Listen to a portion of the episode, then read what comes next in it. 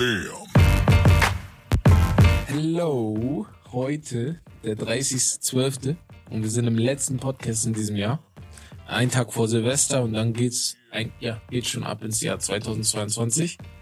Ähm, eine neue Folge von Steak and Lobster mit einem neuen und hoffentlich wiederkehrenden Bestandteil der Show. Romme, aka Romario. Wie geht's dir?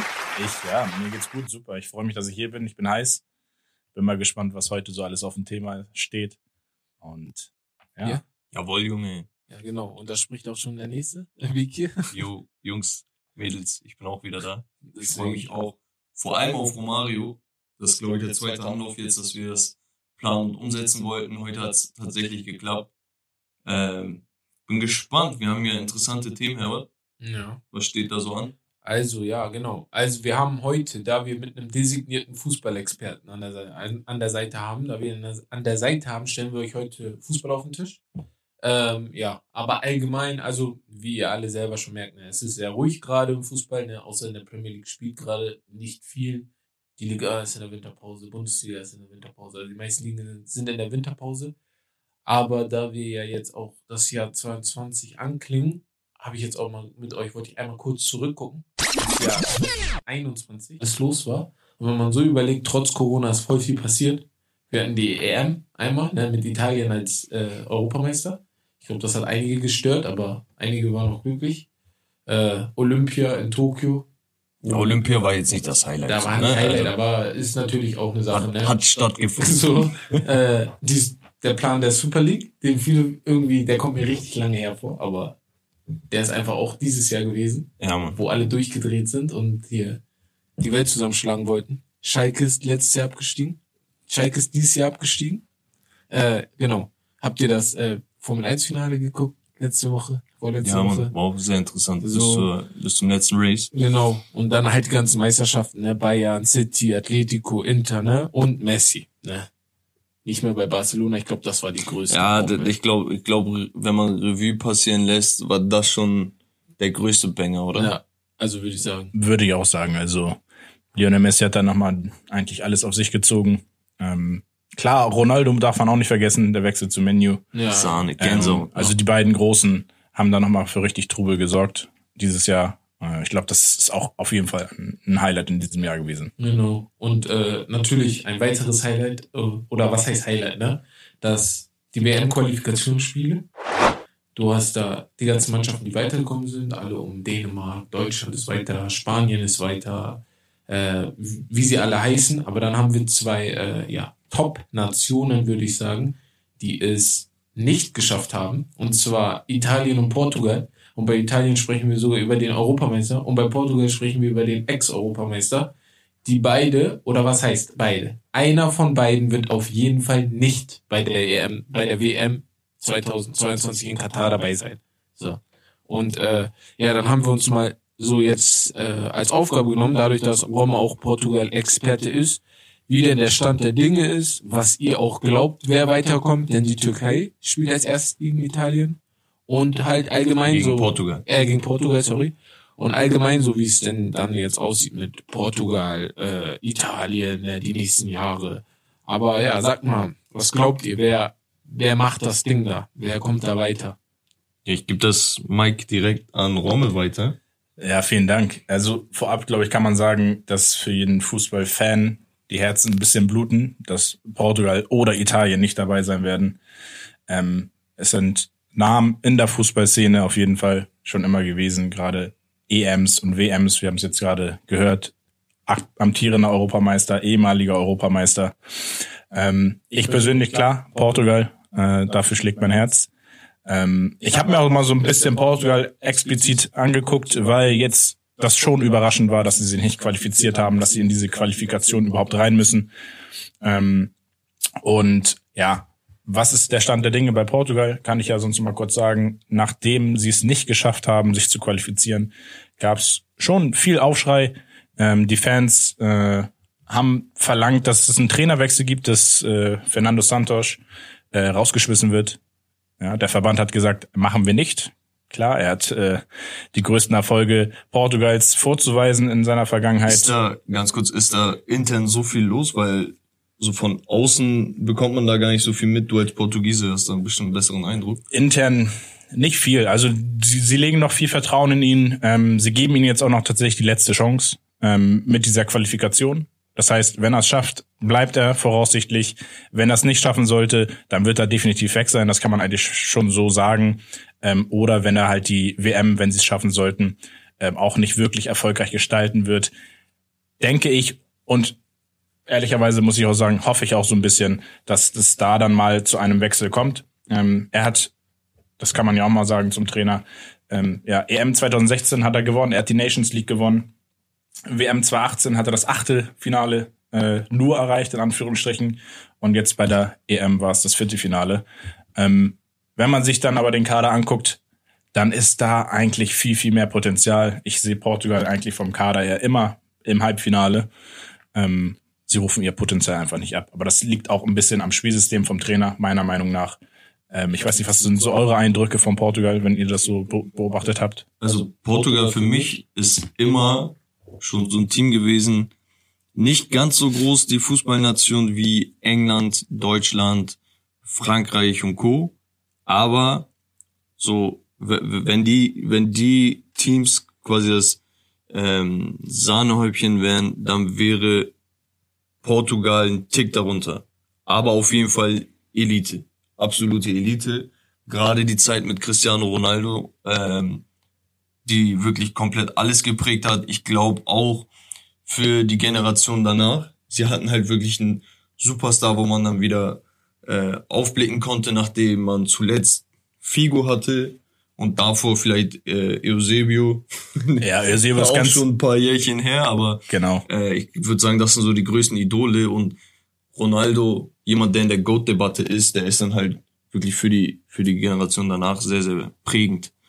Definitiv. Ich bin mal gespannt, wieso seine Rolle sein wird in der Zukunft. Ich habe mir natürlich auch nochmal angeguckt, welche Spieler sind derzeit so ein bisschen, ich sag mal, ins Alter gekommen bei Portugal. Ja, es gibt auch viele Positionen, äh, wo ja eigentlich für jeden bekannt ist, dass da ganz viel Potenzial schlummert. Wir reden hier über die Offensive. Ähm, wenn wir da mal so Namen nennen wie ein Joao Felix, ähm, Diogo Jota, Bernardo Silva, Bruno Fernandes.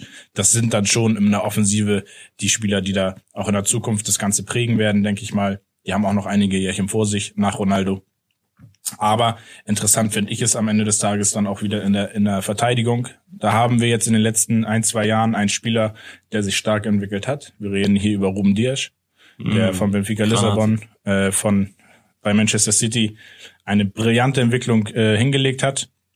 Aber dann, daneben wird's dann auch wieder dünn. Da reden wir dann über Spieler, die Mitte, Ende 30 schon sind. Das ist einmal Pepe und einmal Fonte. Ja, sehe ich nicht mehr äh, langfristig bei Portugal. Und da finde ich interessant, da gibt's tatsächlich nur so ein, zwei Spieler, die das Potenzial haben, meiner Meinung nach. Einer, der noch gar nicht äh, aufgetreten ist in der Nationalmannschaft, aber ähm, der wirklich gute Leistung bringt, konstant aus der Ligue 1 bei Lille, ist äh, Thiago Diallo.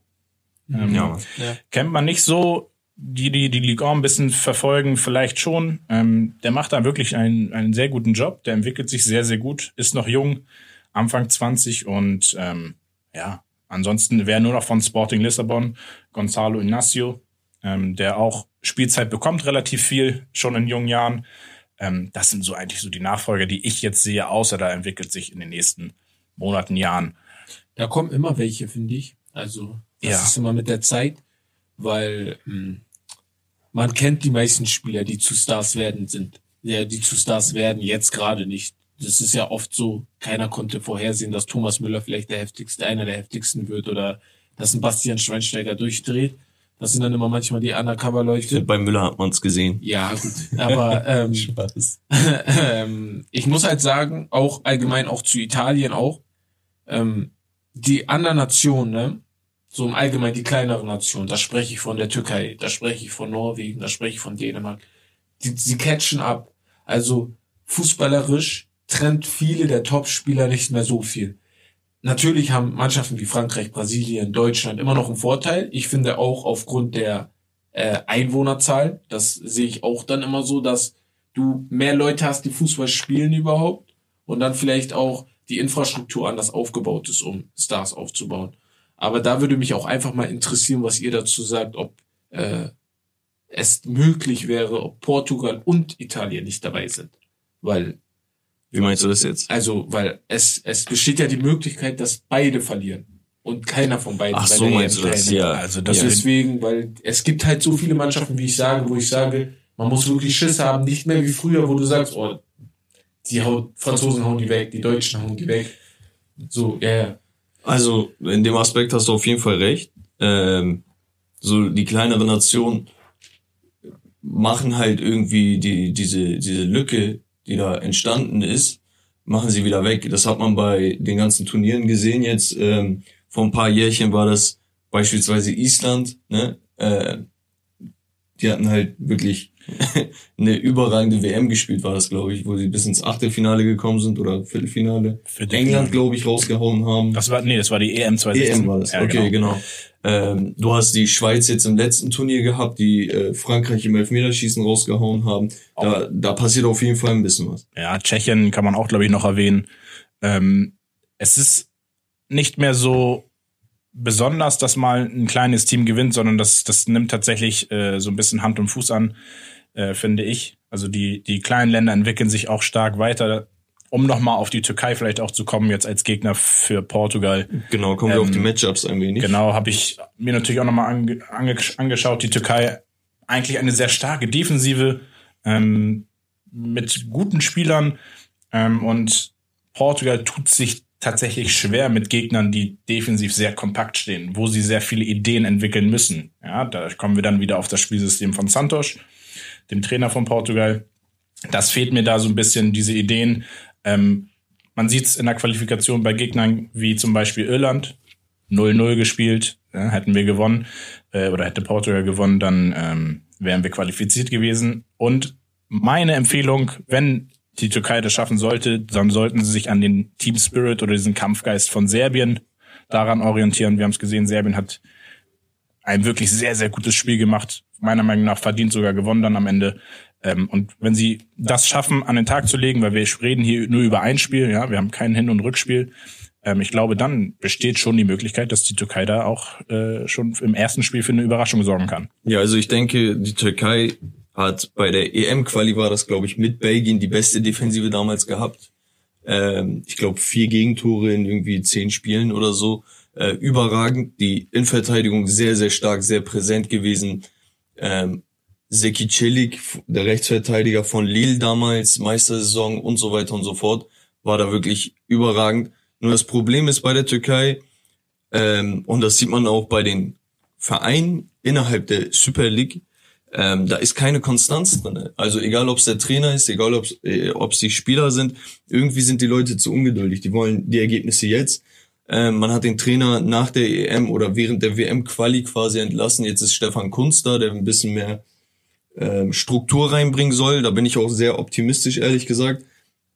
Nur du hast jetzt halt nicht nur einen Brocken vor dir, also selbst wenn du die Hürde Portugal irgendwie meisterst, mit Mentalität, und die, das hat die Türkei eigentlich immer gehabt, ähm, dann hast du halt noch Italien, von denen du zuletzt eine 3-0-Klatsche bei der EM bekommen hast. So, Ja, und ähm, ja, wie hoch sind die Chancen? So 10% höchstens. Also äh, die Türkei ist klarer Underdog. Mich interessiert auch das Matchup danach. Ne? Also angenommen, Portugal käme jetzt weiter. Ich glaube, wir können alle mehr oder weniger davon ausgehen, dass die Türkei der äh, Outsider ist. Italien gegen Portugal ist auch ein richtiger Banger, ne? Das ist der Banger. Also das ist, Also für, für mich kommt dieses Playoff-Turnier quasi wie die Endrunde vor. Also ganz ehrlich, du hast hier richtig krasse Spiele. Solche Spiele wirst du in der Gruppenphase der WM auf jeden Fall nicht bekommen in Katar. nein, nein, außer bei einem Glückslos, aber oh, ich wüsste jetzt gerade nicht, wen ich wähle. Weil du hast zwei Mannschaften, die nicht ähnlich aufgebaut sind, aber vom Talent sind sie sich sehr ähnlich. Das Ding ist, So. Italien war ja bei der EM und nach der EM untouchable. Die haben ja über 32, 33 Spiele oder so in Folge nicht verloren. Ne? Und du dachtest dir, ey, die, die, die nächsten paar Jahre gehören denen. Dazu Und plötzlich, und plötzlich bist du Gruppenzweiter. Ja. So, wo, wo du sagst, ey, hä? So, so die, die Perception, die man hat, ne, also die, dieses Bild, diesen Eindruck, ähm, der wurde dann irgendwie wieder kaputt gemacht. Zu diesen Qualifikationsspielen zählen ja auch einige der WM-Qualifikationsspiele, die einfach nicht verloren gegangen sind. So, aber das ist ja das wieder. Die Schweiz ist zu gut, um sie zu vernachlässigen. Und deswegen sind sie vor die gekommen. Das, das, hat, das hat Frankreich auch bei der EM gemerkt. Du kannst nicht mehr einfach so über diese Mannschaften rüberwischen. Da sind in jeder Nation, die du in Europa kennst, in fast jeder Nation, in jeder größeren Nation, hast du jetzt immer einen Superstar wenigstens. Mindestens einen. In Österreich hast du Alaba und du hast da noch zwei, drei andere. In der Schweiz hast du auch noch zwei, drei andere. Du hast das überall. Deswegen finde ich es, also jetzt gerade finde ich es richtig geil, dem Fußball zuzuschauen, muss ich allgemein sagen, weil du, du, du guckst nicht mehr in Spielern und fragst dich, okay, wie hoch gewinnt Deutschland. Abschließend vielleicht, äh, Romario, wie siehst du denn die Chancen von Portugal jetzt da in die WM noch ihren Weg zu finden? Also ich, ich glaube, das ist tatsächlich abhängig vom ersten Spiel, wie sie sich da machen, wie sie da ja die Leistung bringen. Ich glaube, wenn sie sehr souverän ein gutes Spiel abliefern und konstant ihre Leistung bringen, äh, von vorne bis Ende, dann sehe ich da gar nicht so wenig äh, Potenzial, auch dann Italien zu schlagen. Man muss ehrlicherweise sagen, ich glaube, Portugal, Italien, so vom Team Spirit, wie es aufgebaut ist, das Team. Ähm, Italien wirkt ruhiger. Ruhig, aber äh, wahrscheinlich auch ein bisschen die Favoritenrolle als amtierender äh, Europameister. Ja. Ähm, ich gehe stark davon aus, dass das eine ganz, ganz knappe Kiste wird. Verlängerung, Elfmeterschießen, wenn es so kommen sollte. Man weiß es ja nicht. Ähm, schwierig, wirklich schwierig. Also ähm, ich sehe Portugal einen Tick vorne, rein von den Individualisten, die wir da haben. Ähm, und ja, in der Hoffnung, dass das auch so kommen wird. Ich finde es auf jeden Fall Ronaldo extrem gönnen. Es wird wahrscheinlich sein letztes großes Turnier. Es wird. Ja, ich weiß nicht. Ich will ich will's nicht. Ich will's mir nicht ausmalen. Wir, wir sagen, wir werden es wahrscheinlich in zwei Jahren auch noch sagen, das wird sein letztes Turnier sein, keine Ahnung. Ja, gut, stimmt auch wieder. Ne? Der Tom Brady des Fußballs nee. hört nicht auf. Aber weiter. kommen wir weiter. Genau, und zwar haben wir als nächstes, wie immer, unser Aufwärmspielchen. Ähm, und zwar geht's um die WM 22, so um an das vorige Thema ein wenig anzuknüpfen. Es stehen zwei Teams zur Auswahl, Jungs. Okay? zwei Nationen. Ihr müsst euch für eines der Teams entscheiden. Okay? Und behaltet im Hinterkopf, dass ihr das Team für jetzt, okay, das heißt für die WM, aber auch für danach aussucht. Okay? Das heißt, wenn ihr ein Team habt, was ein Durchschnittsalter von 30 Jahren hat, dann ist das vielleicht in der Prime und extrem erfahren und kann bei der WM richtig abrocken, ist vielleicht aber danach für die, für das nächste Turnier schon ein bisschen über dem Zenit. Okay? Das heißt, ein bisschen Blick in die Zukunft dabei haben. Seid ihr ready? Auf jeden Fall, schieß los. So, erstes Team oder erste Teams. Das Matchup zwischen Argentinien und Portugal. Welches Team würdet ihr jetzt und in der Zukunft lieber managen? Auf der einen Seite Messi, auf der anderen Seite Ronaldo. Portugal weil vom, wobei, nee, ich nehme Argentinien. Aber nur, weil ich geschichtlich gerade zurückgucke. Argentinien hat geschichtlich immer bessere Spieler auf den Markt gebracht als Portugal, glaube ich, finde ich. Okay, da sind wir unterschiedlicher Meinung. Ja. Sehr respektlos, ja, wenn ich mir die goldene Generation nee, angucke. Nein. Nee. Also ich gut. glaube nur, dass äh, vom Talent her, dass mehr Talente aus Argentinien kommen, als sie aus Portugal kommen. Deswegen würde ich mich, glaube ich, für Argentinien entscheiden. Aber in Argentinien hast du auch echt echt keine Defense. Du hast keine Defense. Das du hast Martinez, du hast, halt Di Maria und Dybala, Messi. Du hast jetzt keine Verteidigung, du wirst auch in zehn Jahren keine Verteidigung haben, glaube ich. Aber Deren Topverteidiger spielt in Portugal, Otamendi. also, ne, wenn das nicht schon was zu sagen hat, nein. Aber für mich persönlich ganz klar Portugal. Ich sehe Portugal aktuell stärker als Argentinien. Ich sehe Portugal definitiv von den Spielernamen, gerade in der Offensive, ähm, im, im Mittelfeld, ganz klar äh, vor Argentinien langfristig. Mhm. Da haben wir, äh, sei es Spieler wie Joao Felix, Renato Sanchez gefällt mir sehr gut wieder. Ähm, das sind so eine jungen Wilden. Ich, ich würde mich da auf jeden Fall anschließen. Also ich glaube, Portugal allgemein, ne, ähm, das, was die drei großen Clubs da in der Liga machen, für das ganze Land, äh, darf man wirklich nicht unterschätzen. Ich glaube, wenn man Fan von Braga oder irgendwie einem anderen Club ist, ist man da ein bisschen salty so, ähm, weil die drei Top-Clubs das die ganze Zeit unter sich ausmachen, wer Meister wird und sowas. Aber wenn man die Nationalmannschaft anschaut, diese drei Teams holen das meiste für das Land raus und da, der Nachwuchs unglaublich. Aber nächstes Matchup. Zwei Giganten, okay? England und Frankreich. Für jetzt und die Zukunft. Ich nehme Frankreich. Einfach nur, weil England immer enttäuscht. So. Würde ich auch sagen. Also so ähnlich gehe ich auch ran. Ich bin da auch bei Frankreich tatsächlich, obwohl England viele Namen hat, viele junge, talentierte Spieler. Was den Unterschied für mich ausmacht, ist, England hat für mich auch in der Zukunft kein Leader. Und Ja. kein, keiner, der vorangeht. Sei es Trainer, Maguire. sei es Spieler. Ja, Maguire, wir sehen es bei Manchester United zurzeit. ähm, es ist, es wird viel spekuliert. Ähm, es wird auch immer wieder gesagt, ja, der Spieler oder der Spieler, der macht das. Ähm, mir fehlt's aber. Und bei Frankreich sehe ich eher die Spieler, die dann da mal, ähm, ja, so ein bisschen mehr Taten sprechen lassen. Ganz, ganz schnell. Äh, der einzige, den ich mir bei England vorstellen könnte, wäre Bellingham. Also, dass der vorangeht, so. Wie, Aber- wo, wa, was heißt vorangehen? Womit? Ich meine nur der als Vorbildfunktion, so als Chef, Als Leader, würde, als als Leader. Leader, vor, weil er macht das ja auch jetzt schon mit 1920 bei Dortmund. Aber warum ich Frankreich auch zu 100% wähle, da würde ich noch eine Sache sagen, ist, England-Spieler sind auf diesem Planeten die overhypedesten Menschen der Welt. Immer wenn die. Engländer ein Talent bringen, ich meine jetzt, immer wenn die Engländer ein Talent bringen, ist es das größte Talent der Welt. So, das Ja, aber Weil- weil, weil sie in der besten Liga der Welt, ja, genau. die besten aber wie Leistungen oft, der Welt Aber abrufen. wie oft war ein englischer Spieler das größte Talent der Welt? Das ist immer das, Guck mal. was du dann am Ende Okay. siehst. Bei Rashford haben Gibt's im Mittelfeld, gibt's im Mittelfeld aktuell ein größeres Talent als Jude Bellingham? Nein. Gibt es nicht. Okay? Zehnerposition. Was sind die größten Talente im Fußball? Auf der Zehnerposition. Ja, etablierte, angehende Superstars. Zehn oder Flügel. Flügel, So, Zehn. ich kann dir, ich kann dir aus dem Stand drei Spieler nennen, die die nächsten Jahre alles dominieren. Ja, Mason Mount, äh, ich, Phil Foden und wie hieß der von Madison Madison. von Leicester. Alle drei sind Aber überragend. Madison ist genau das, was ich meine. Er, Nein, ist, nein, nein. er ist gut, aber er ist nicht es geht nicht darum. Es geht nicht darum. Es geht darum, dass du überall Spieler hast, die in jeder Mannschaft der Welt spielen können. Und darum geht's. Und du hast alle unter 25. Okay, dann ich, hab- ich habe eine Frage an dich und zwar wir hatten, weil wenn du du guckst, ich mag es gerne in die Geschichte zu gucken und du guckst dir die englische Nationalmannschaft von 2006 an. Sag mir, ob die nicht genauso talentiert war wie die jetzt. Ja, kann, kann sein, Und kann aber aber, auch nicht aber sein. die sind genauso overhyped gewesen wie die jetzt. Guck mal, bei England habe ich das Problem nicht, dass mir Spieler flöten gehen wie ein Benzema. Dass ein Griezmann so weiter abbaut, wie er es die letzten Jahre gemacht hat, okay?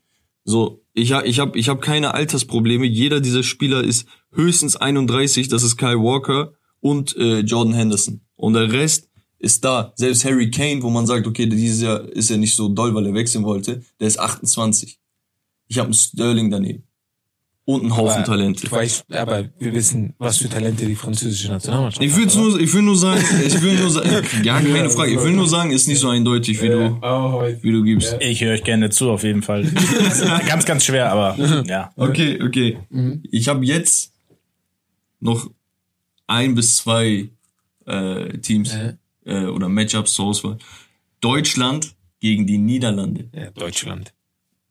100%. Ich, ich wechsle gar nicht links, rechts. Es gibt kein Land auf dieser Welt. Und da werde ich auf, in der Geschichtsstunde gleich auf euch, äh, euch eine Geschichte dazu erzählen, ähm, das so dominant, so gut und so heftig ist im, nicht im Talent entwickeln, sondern im Spieler entwickeln, die gewinnen, die gewinnen können oder die weit kommen, wie es Deutschland ist.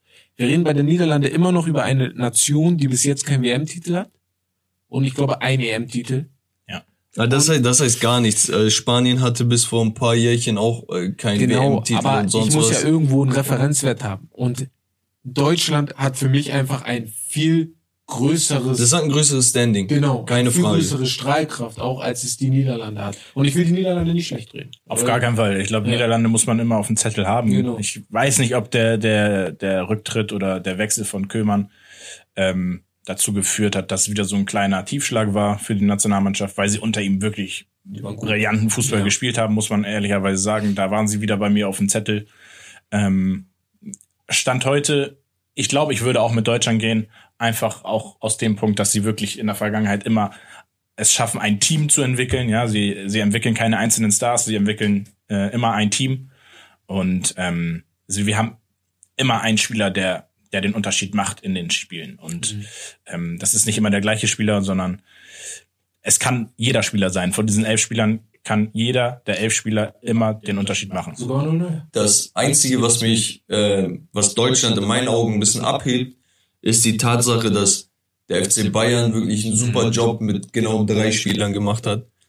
Kimmich mal außen vor. Ich finde, Kimmich ist äh, Top 5 Spieler weltweit, egal welche Position. Das ist eine andere Sache.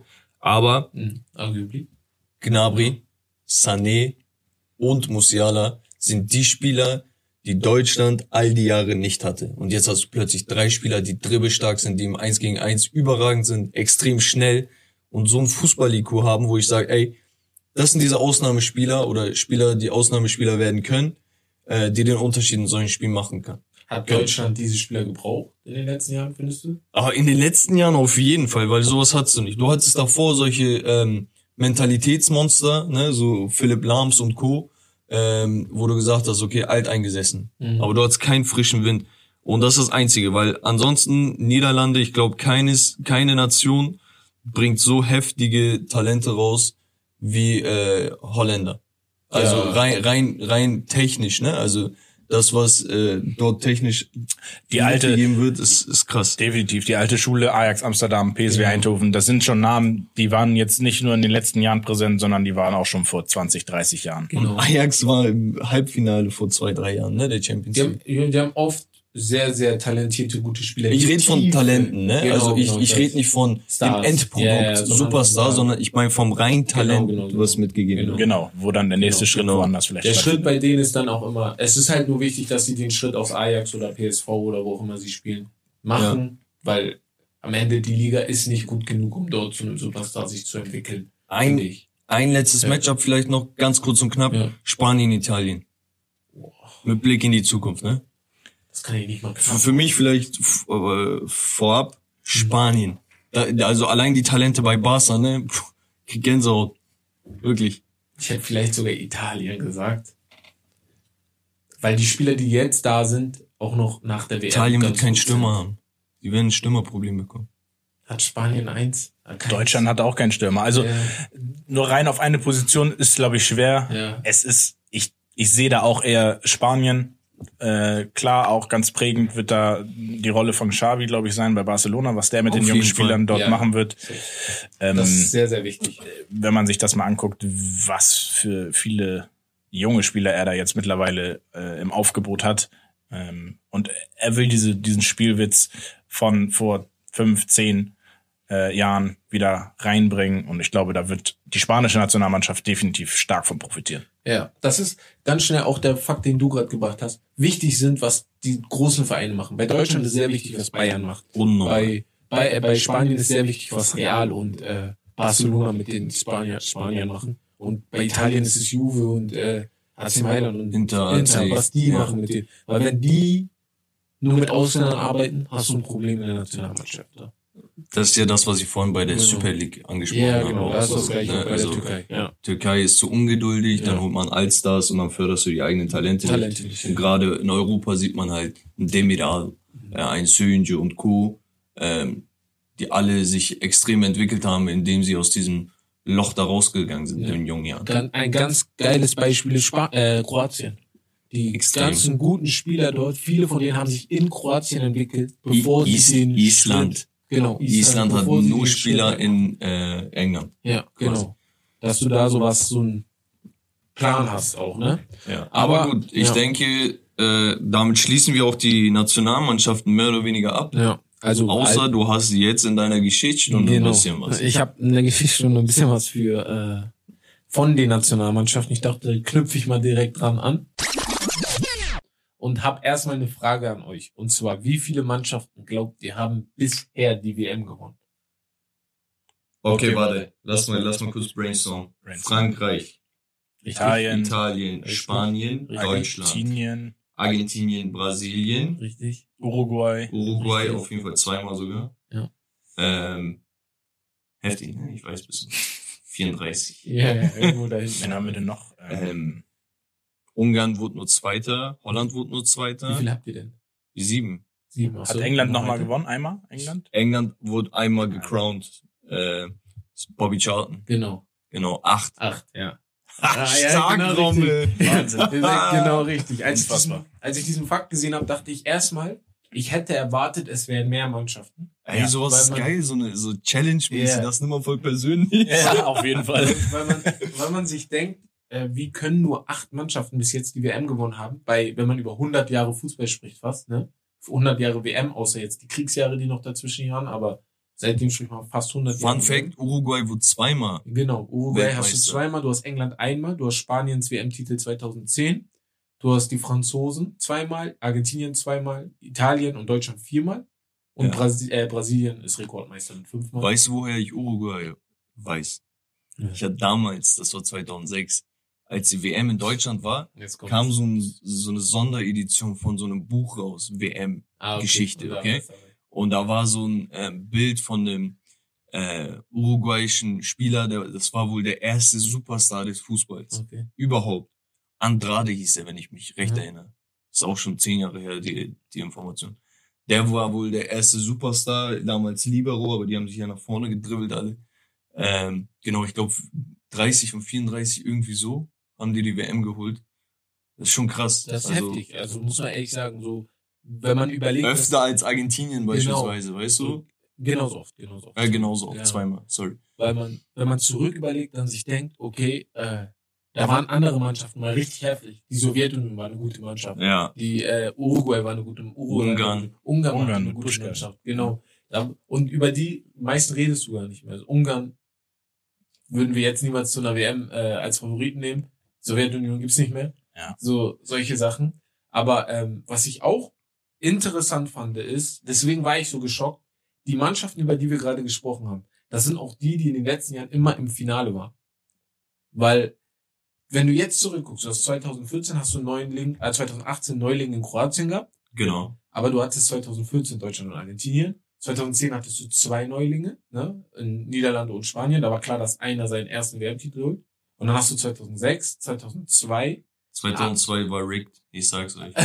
98 und 94 und 90 auch. Immer die gleichen Mannschaften, die, die auch die Titel gewonnen haben. Und ähm, äh, ein anderer Fakt, und da wollte ich zu Deutschland nochmal, und das, wir, wir leben in einer Fußballnation, ne? man unterschätzt die einfach.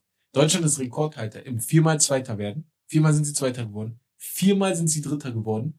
Zwischen 1982 und 1990, also 82, 86, 90, waren sie dreimal hintereinander im Finale haben zweimal verloren und einmal 90 gewonnen und dann zwölf Jahre später nochmal 2002 gegen Brasilien verloren. Also wir reden Das, über das klingt so, das ist echt krass, aber das klingt auch wie so ein großes Vizekusen und Schalke genau, 04. genau. Ja, also Wahnsinn. Also hätte ich jetzt gar nicht so auf dem Schirm gehabt, tatsächlich. Ja. Hättest du das jetzt nicht erzählt. Es fehlt immer so ein bisschen. Wir sprechen hier bei Deutschland vielleicht über sechs, sieben WM-Titel. Ja, dann äh, so. WM in Katar, Deutschland Favorit. Ja, so hätte ich jetzt auch gesagt. Theoretisch schon, ne? Also So. auf jeden Fall zumindest der zweite Platz ist schon mal so gut wie safe. Ja. Ähm, nein, aber also man muss, man muss ja auch sagen, Mannschaften wie Holland und Portugal, Ja. goldene Generation gehabt. Genau, Ne? genau. Ähm, das ist ganz klar Wahnsinn, dass die da irgendwie kaum präsent sind. Also Ja. Also ich kann mir aber auch wirklich, ne, also Ja. nicht vorstellen, dass irgendwo in Europa ist oder auf der Welt eine bessere Infrastruktur für den Fußball Als gibt als in Deutschland. Ja. Vielleicht in England, ich weiß es nicht. Genau, ich so, da, beachtet, so aber ich könnte mir auch nur England vorstellen. Allein in Frankreich läuft so viel überhaupt schief. Ja, ich kann mir genau, nicht vorstellen, genau. dass sie Wenn man irgendwie über viel die Struktur hat. redet und so, dass Genau. die Jungs da nicht immer zu dem Verein können, Fußball spielen können, das ist teuer. Aber in Deutschland hat fast jedes Kind, aber nicht jedes natürlich, aber fast jedes Kind hat die Möglichkeit, Fußball zu spielen. Und auch so diese Grunddisziplin, wie Dinge Genau. hier aufgebaut und durchgezogen werden. Vereine, Ja. Vereinsstrukturen und alles drum und Und dran. das Wichtige ist halt die Disziplin. Das wird ist halt mit acht, neun schon eingeblößt. Das Team geht vor allem. Also Ja. du kannst deine Tricks zeigen, aber am Ende geht es darum, wie du mit deiner Mannschaft spielst, weißt du? Ganz genau. Und- also ja, Deutschland, ich glaube, hier kannst du äh, Fußball spielen lernen. Ich glaube, in Deutschland ist es auch sehr, sehr schwer, sich Durch durchzusetzen. Also wenn wir uns angucken, wie viele gute, wirklich gute Fußballer wir haben in den Jugendmannschaften, in den äh, ja in den U-Mannschaften, ähm, da sind wahnsinnige äh, Talente dabei, die das gar nicht überhaupt schaffen, irgendwie zu den großen Vereinen oder in die großen Ligen zu kommen. Ähm, Ja. genau. Also ich Auf glaube, jeden Fall. das ist Da, also, man muss schon sagen, wir sind eine Fußballnation. So kann man am Ende so Da, da zusammenfassen. kann man auch ein bisschen stolz drauf sein. ja, ist echt so. definitiv und ich glaube, das schon seit mehreren Jahrzehnten. Also Ja. ne, wir reden da jetzt nicht über die letzten zehn Jahre. Nein, sondern- nein, wir sprechen seit 1954, glaube ich. darüber. So. Wir vor allem. Ja, ja, ja. Wir persönlich. Mein Opa. Na gut. nee. Ähm, ich glaube, wir gehen dann zum letzten Thema über für den heutigen Podcast. Und zwar haben wir das Ganze so genannt, verloren im Niemandsland, der Fall der Titan. Okay, ein bisschen so, so einen epischen Titel ausgewählt. Bam, bam, bam, bam. Hier befinden sich Teams, Leute, die seit Jahren im Niemandsland taumeln und einfach nicht den Sprung schaffen, um die Meisterschaft zu spielen. Okay, Teams wie der AC Mailand, der FC Arsenal und auch Borussia Dortmund zählen natürlich dazu. Was fehlt diesen Teams und wie viel Hoffnung bleibt den Anhängern äh, auf künftige Erfolge? Was ist da los bei diesen Teams? Ihr könnt auch gerne andere Teams einwerfen. Aber was ist da los? Was fehlt denen? Warum werden sie immer nur ähm, Zweiter, Dritter, Vierter, Fünfter, aber niemals Erster? Mm, Also, wie soll ich anfangen? Eh, Einmal nur zur Erklärung. Ich habe meine Bachelorarbeit, ne, im Thema Fußballfinanzierung geschrieben. Und dort ist mir eine Sache aufgefallen fallen und die wollte ich auch möglicherweise in meiner Masterarbeit drauf aufbauen, dass viele Mannschaften, die jetzt groß sind, wir sprechen über RB Leipzig, wir sprechen über, äh, äh, was weiß ich, Manchester City, PSG, da verbindet sich eine Sache und zwar die Geldgeber. Das ist das gleiche wie bei Juve. Äh, die haben alle Leute im Rücken, die sehr, sehr viel Geld reingepumpt haben, aber auch dabei geblieben sind. Bei AC Mailand hast du auch Leute, die Geld gegeben haben, aber nicht immer da waren. Und äh, ich glaube, das ist das Problem bei vielen Mannschaften, die sich im Niemandsland befinden, dass sie sich nicht Gedanken darüber gemacht haben, wie es weitergehen könnte. Also man hat sich darüber Gedanken gemacht, okay, wir sind gut jetzt, bei Dortmund zum Beispiel, wir sind gerade richtig gut, wir sind zweimal hintereinander Meister geworden, aber wir müssen doch auch darüber nachdenken, was machen wir, wenn Bayern wieder gut wird. Bayern wird ja nicht so bleiben. Und wenn man jetzt Dortmund als gutes, als einziges Beispiel nimmt jetzt von denen hier, ne, da sieht man, dass äh, Dortmund Meister geworden ist, aber jede Meisterpunktzahl niedriger war als jede einzelne, die Bayern jetzt hatte. Das bedeutet für mich, hätte Bayern einfach nur die Leistung gezeigt, die sie in den letzten Jahren zeigen, wäre auch Dortmund da nicht Meister geworden. So. Und Ja, aber da- da- das zeigt ja die äh, Verhältnisse genau. äh, ja. von den Teams. Ne? Also klar, Dortmund ist ein Outsider. Arsenal ist auch ein Outsider, wenn man die jetzt mit den Teams vergle äh, vergleichen würde. Okay, Milan schließt so ein, äh, so ein bisschen wieder auf. jetzt wieder. Ja. So, Frage ist natürlich, wie nachhaltig das Ganze ist. Aber ähm, Dortmund ist ganz klar nicht der FC Bayern. Und zweimal Meister zu werden, ist in meinen Augen schon ein Das Riesenerfolg. ist sehr, sehr krass. Man muss äh, überlegen, also seit 2012, 13 wurden sie nicht mehr Meister, okay? Ähm, fünfmal wurde man Zweiter und zwischenzeitlich sogar einmal Siebter. Äh, zwischen 2010 und 12 wurde man zweimal Deutscher Meister. 2012 unter Jürgen Klopp verlor man das Champions League Finale gegen Bayern. So, ähm, die Frage ist, unter diesen Teams, die wir aufgezählt haben, jetzt Arsenal, Mhm. Mailand und Dortmund.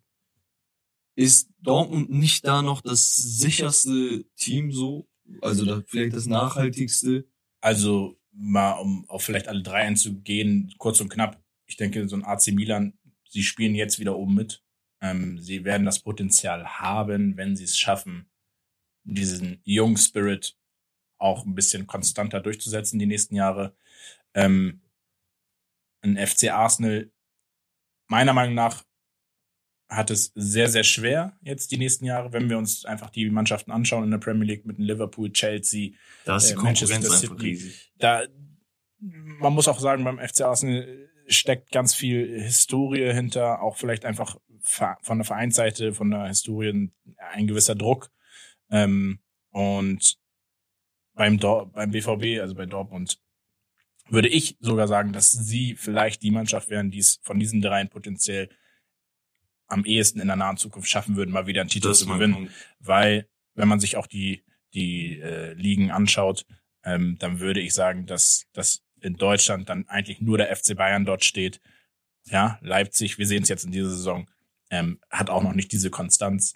Und ähm, wenn Dortmund es, glaube ich, zukünftig schaffen würde, und da kommen wir auf deinen Punkt, Herbert, mit den Finanzen, dass sie es schaffen, finanziell wirklich so stark zu werden, Spieler auch zu halten von, von hohem Also, Niveau. ich ich Ja. habe die Diskussion ein paar Mal mit Herbert gehabt, ne, bezüglich Dortmund. Der Typ ist so ein kleiner Dortmund-Hater geworden, habe ich das Gefühl. Ja. Weil äh, der regt sich darüber auf, dass die immer nur da sind. Die sind kurz vor dem Hügel so und hören auf. Weißt du? Ja, ich Ähm, weiß, was du meinst. da, da, das liegt aber, ich versuche ihm das die ganze Zeit zu erklären. Das liegt daran, dass der Verein A versucht zu wirtschaften, damit man langfristig die Infrastruktur aufbaut. Die hat man langsam allmählich im Griff. Man hat innerhalb der letzten Jahre wahrscheinlich das größte Transferplus in Deutschland gemacht und zählt zu den äh, wirtschaftlich unabhängigsten Teams in Europa. Also in Deutschland sowieso, da sind kaum Teams verschuldet in der ersten Liga. Aber mal davon abgesehen.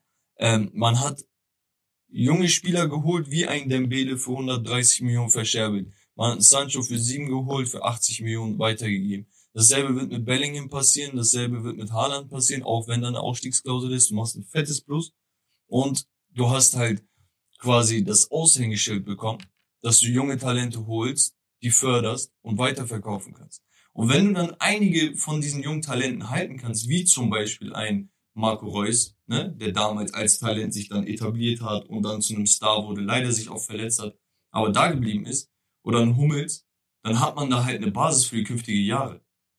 Und das ist der Punkt. Keiner erwartet, dass Dortmund von heute auf morgen Bayern ist, wird. Also ich glaube, sie werden in der Zukunft definitiv mal immer wieder für eine Überraschung äh, äh, gut sein.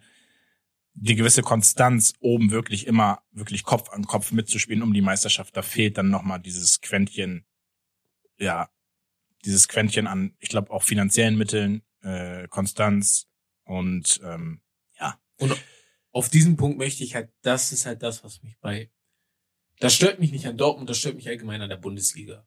Das ist halt das, was mich einfach, äh, wir leben in so, wie wir gerade gesagt haben, wir leben in einer riesigen Fußballnation, wo neunmal hintereinander die gleiche Mannschaft oben stand. Und das ist für mich ein, im Nachhinein, wenn man das so mal sacken lässt, ist es echt langweilig. das ist richtig langweilig. Das ist halt mein Problem. Deswegen bin ich ein Dortmund-Hater geworden, was vielleicht unfair wär- ist gegenüber Dortmund. Eigentlich müsste ich ein Du bist Äh, eigentlich ein Sympathisant. Du willst eigentlich, dass Dortmund Genau, gut ist. ich bin eigentlich vielleicht ein Hater der äh, alle Mannschaften unter Bayern, so, weil kein, keiner von denen wirklich mir den Eindruck gibt, dass man wirklich Bayern überholen möchte. Auch nicht Red Bull Leipzig zurzeit.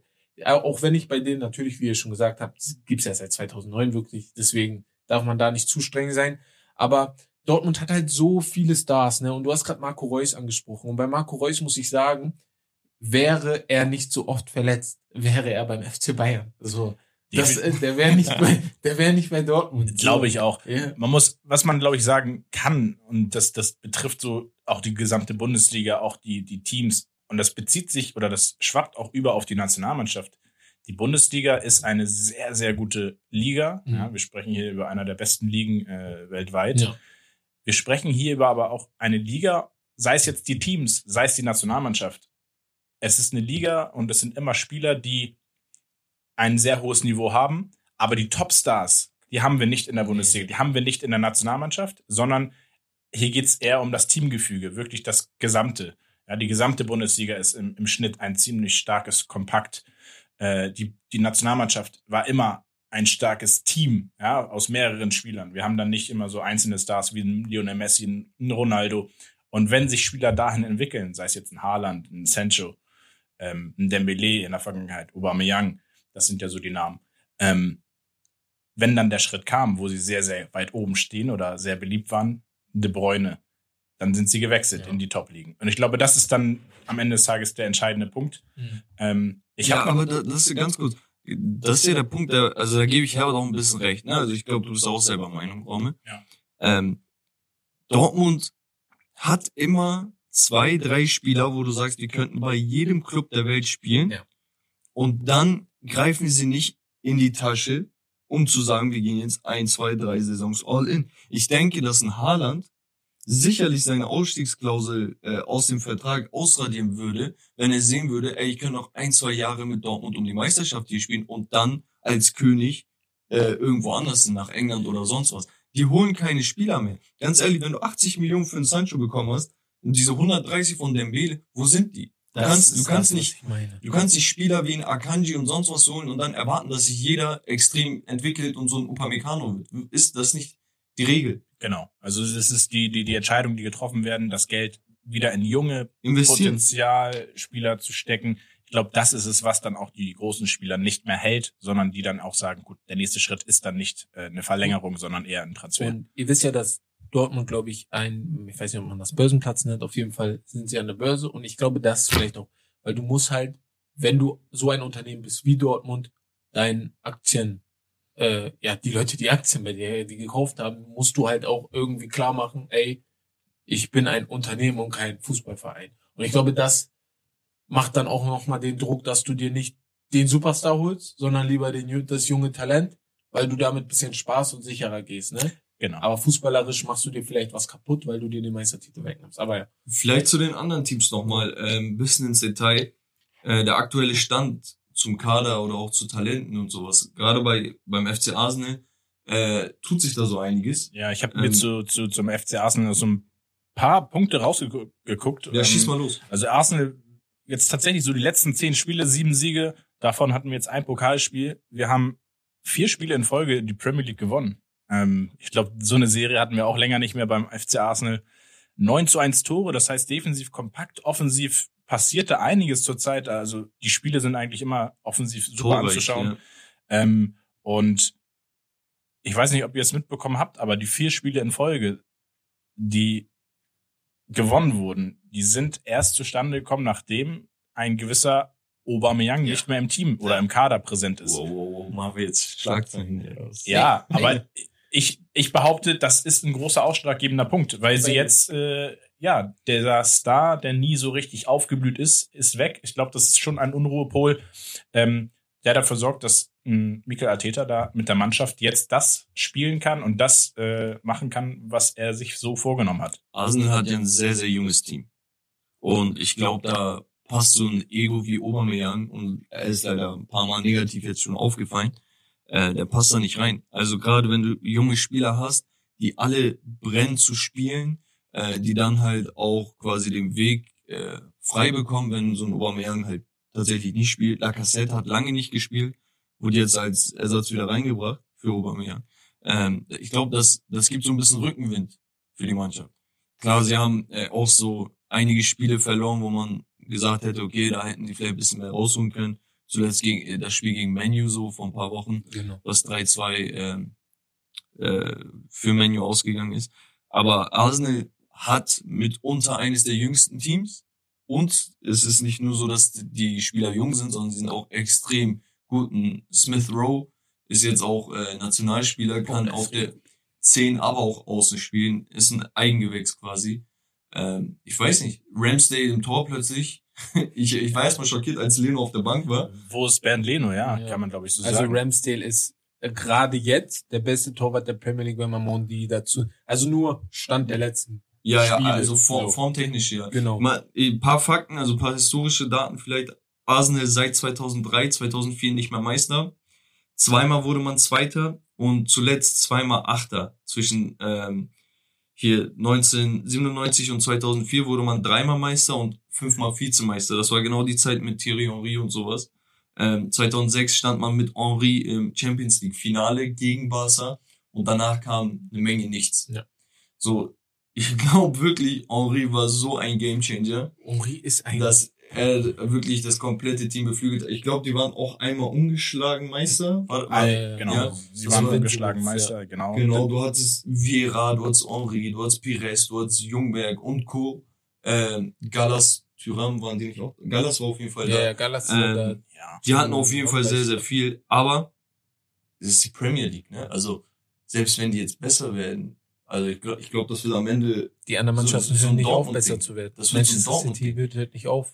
Äh, Also se se se selbst wenn so ein Saka und Smith Rowe wirklich Superstars werden, ne, am Ende des Tages brauchst du einen zweiten, dritten Transfer als richtigen Superstar. ja, ja. Und die müssen auch fruchten, nicht so ein PP für äh, 80 Millionen geholt und äh, auf der Bank von Nicolas Ich wäre jetzt aber auch allgemein ein bisschen vorsichtig bei Arsenal, weil Äh, Kann auch morgen wieder anders aussehen, das ne? ist das. Da kommen Teams hinterher. sind das sie ist immer sehr, sehr gut. Also Arsenal hat niemals scheiß Talente. Die haben immer gute Spieler, immer gute Talente.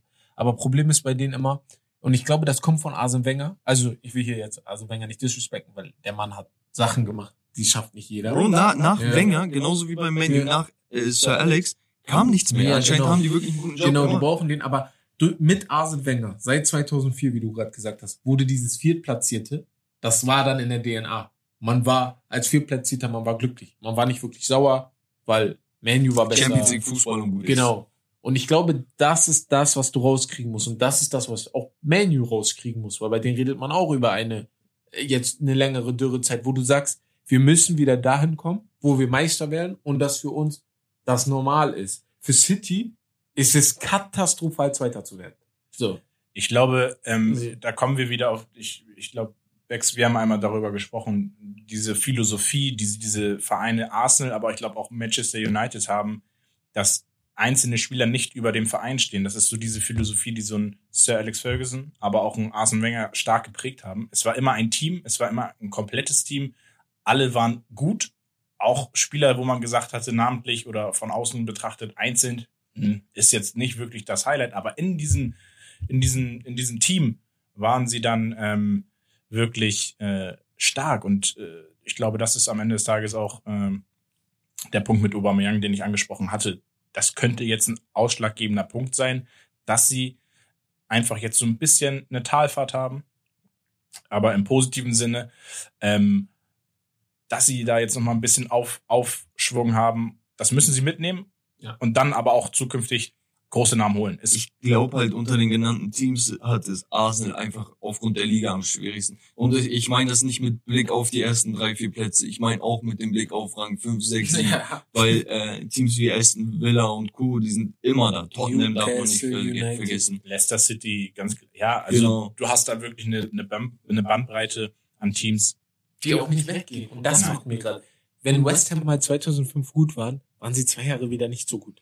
Aber jetzt gerade spielen die Mannschaften einfach dauerhaft solide. Ja. Sind vielleicht keine Champions, aber sie klauen den anderen die Plätze weg.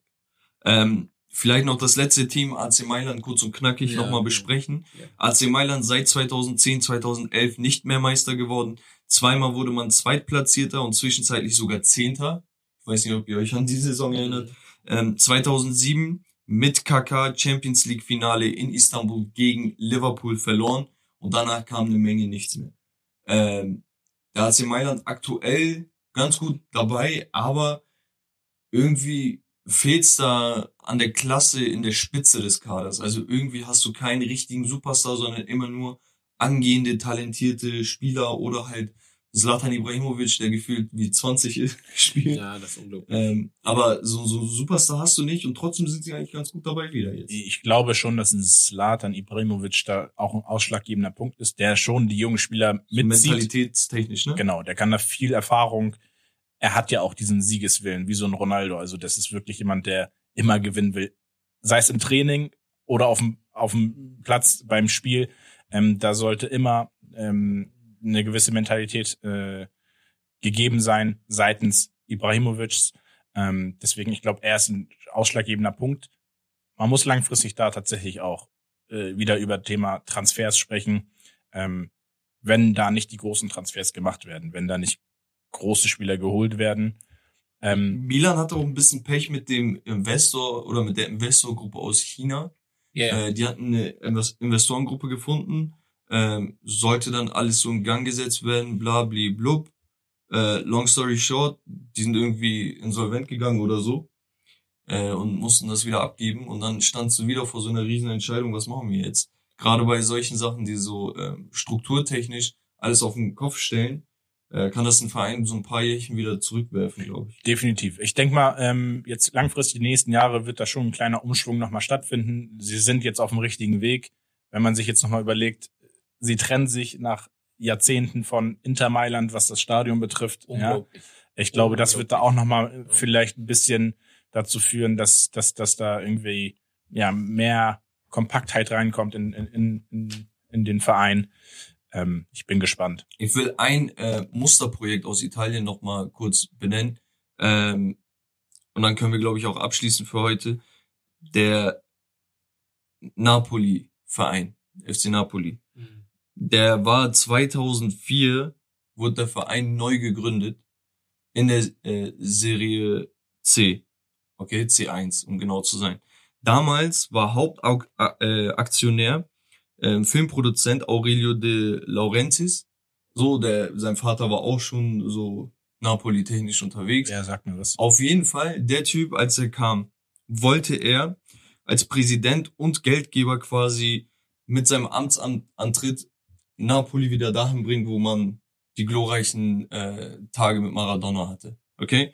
Ähm, sie haben es geschafft, innerhalb kürzester Zeit den Aufstieg in die zweite Liga, danach in die erste Liga, hat dann ab 2007 fünf Jahresplan aufgestellt, zwei fünf Jahrespläne und wollte innerhalb von zehn Jahren wieder zu den Topclubs in Italien gehören.